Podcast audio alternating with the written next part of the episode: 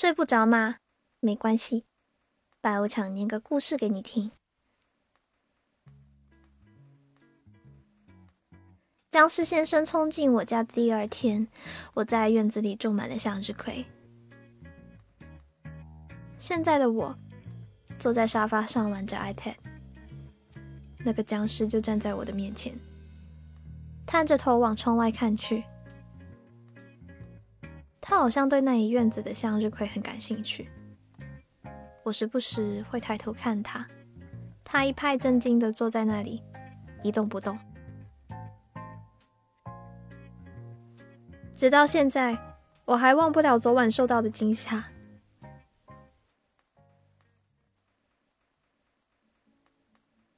昨天晚上九点多，我照例抱着爆米花看剧。我养的大猫躺在我的脚下。就在这个时候，僵尸先生出现了，他整套动作一气呵成。还没等我反应过来，家门就被踹开了。我和大猫都吓得愣在那里。接着，我看到了一个人形模样的生物。张着嘴，歪着牙齿，红色的眼珠子有力无力的耷拉在眼窝下方，一晃一晃的，像两颗随风摆动的芦苇。我当时怕得喊不出声来。大猫倒是比我勇敢，一瞬间立起了全身的毛发，发出了刺耳的叫声。回想到这里。我又抬头看了看面前的僵尸先生，他依旧悠哉悠哉的看着窗外。我终于开口打破了宁静，对着他说：“哎，我还没问你，你什么时候赔我家门的钱？”听到我说话，他回过头看我，眼珠已经没有昨晚那么通红，表情也变和善了。即便是这样。我和大猫也没有放松警惕。他说：“我想吃脑子。”我翻了个白眼，然后跟他说：“大哥，你昨晚已经吃了我两桶爆米花，还非得说那些是带着甜味的小脑子。说实话，如果不是因为害怕，我也不会心甘情愿送出两桶焦糖味的爆米花，好吗？”就在这时，僵尸开始向我走过来。每走近一步，我和大猫就多紧张一分。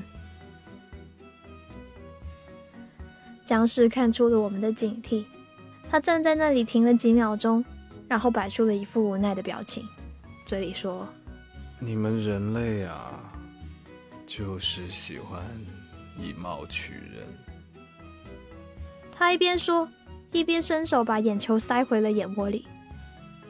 我看着他卖起了口乖，嘿，这样的你好看多了。所以，我可以吃你的脑子了吗？他说着就要坐在我旁边，说时迟那时快，勇敢的大猫一跃而起，朝僵尸的脸上抓了过去。然后我听到了僵尸的笑声。嗯，一个小猫，居然这么不自量力。我马上闭上了眼睛，实在不敢想象他会对大猫做出什么事情来。我听到了大猫的叫声了，从原来的吼叫，咦，变成了软绵绵的呜咽声。这个可恶的僵尸已经吃了我的爆米花，现在竟然连我的大猫也不放过！我再也受不了了，握紧了手里的 iPad，把它扔出去，和它来个鱼死网破！我一抬头，却发现大猫窝在僵尸的怀里，满足的舔着爪子，还时不时的发出了撒娇的叫声。僵尸顶着脸上的三道猫爪痕，轻轻的挠着大猫的肚子，一副心满意足的样子，然后在那里自言自语：“嗯，人间的猫最可爱了。”我拿着 iPad，打开了一个叫《植物大战僵尸》的游戏，然后在草坪上种了一个豌豆射手。看着豌豆射手击退了一大波想吃脑子的僵尸，我突然觉得那些僵尸挺可怜的，于是心生怜悯，跟僵尸先生说：“喂，要不这样，我一会儿带你去吃脑子吧。”听到我这么说，僵尸感叹：“啊，人间真好啊！”他的眼睛变得亮晶晶的。后来，我带着僵尸去了这个城市最热闹的火锅街。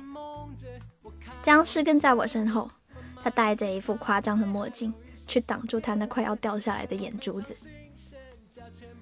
这条火锅街有一家很出名的火锅店，以川式火锅最为出名。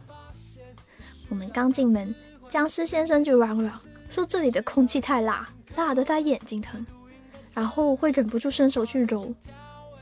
我一下子慌了，趁着服务员还没来，赶紧扯他袖子说：“大哥，大哥，大哥，你别怕疼，来这里吃脑子就不能怕疼。”他半信半疑地看着我，接受了我的建议，做一个为了吃脑子而坚强的僵尸。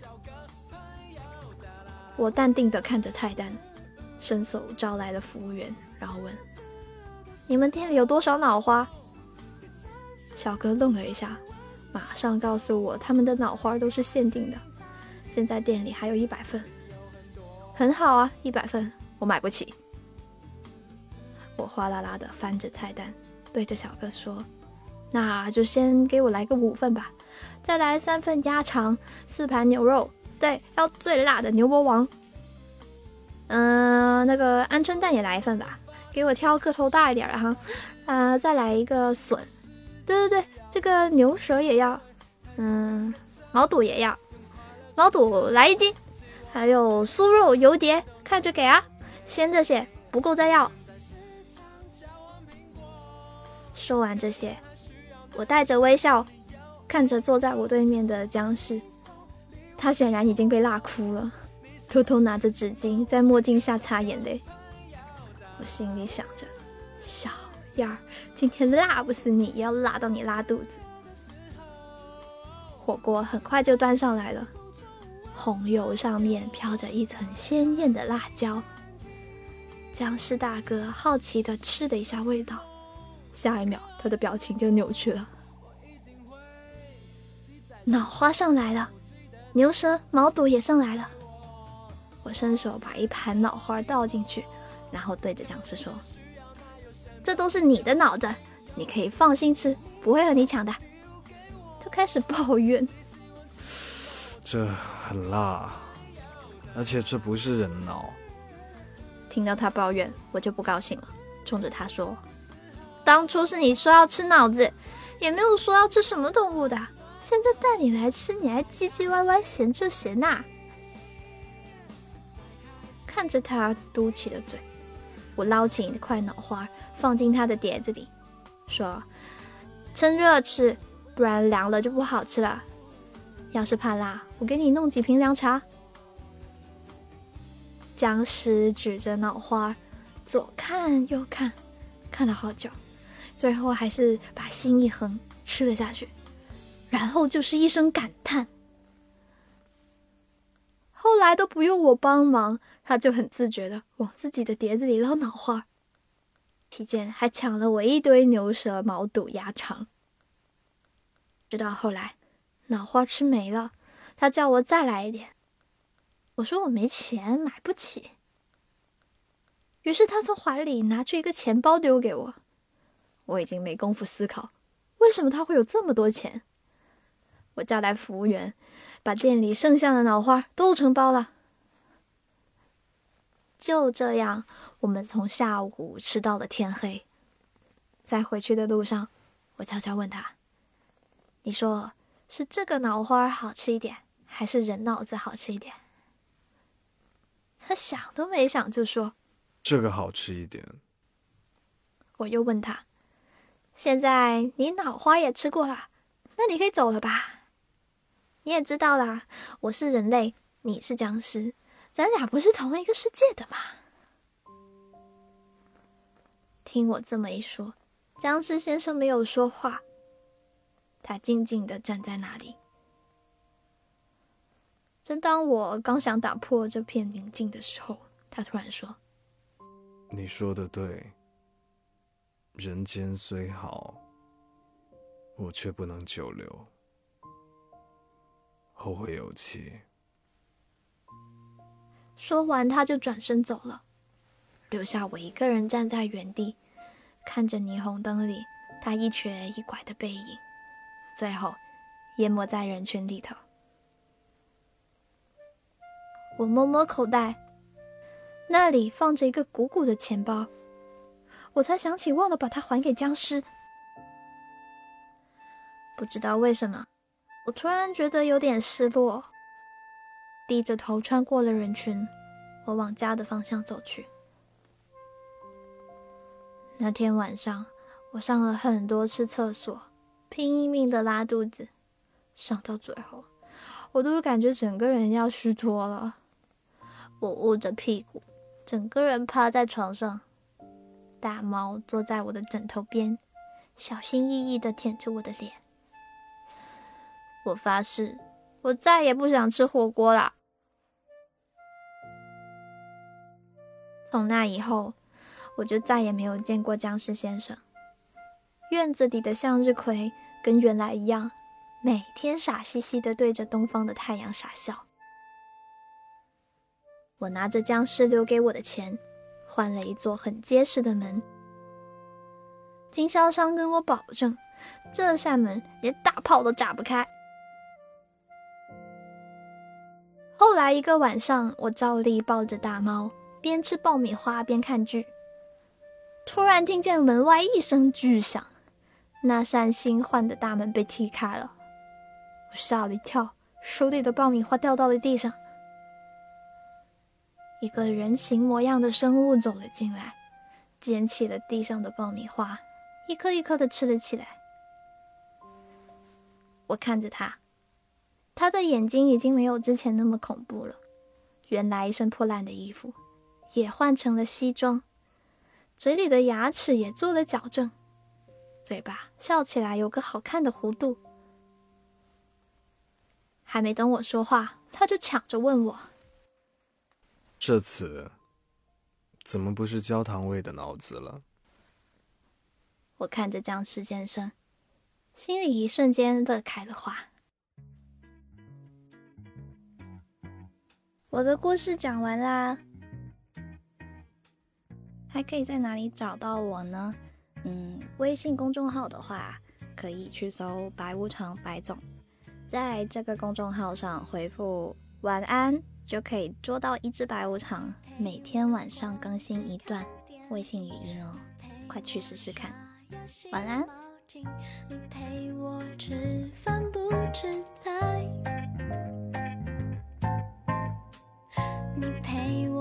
泡泡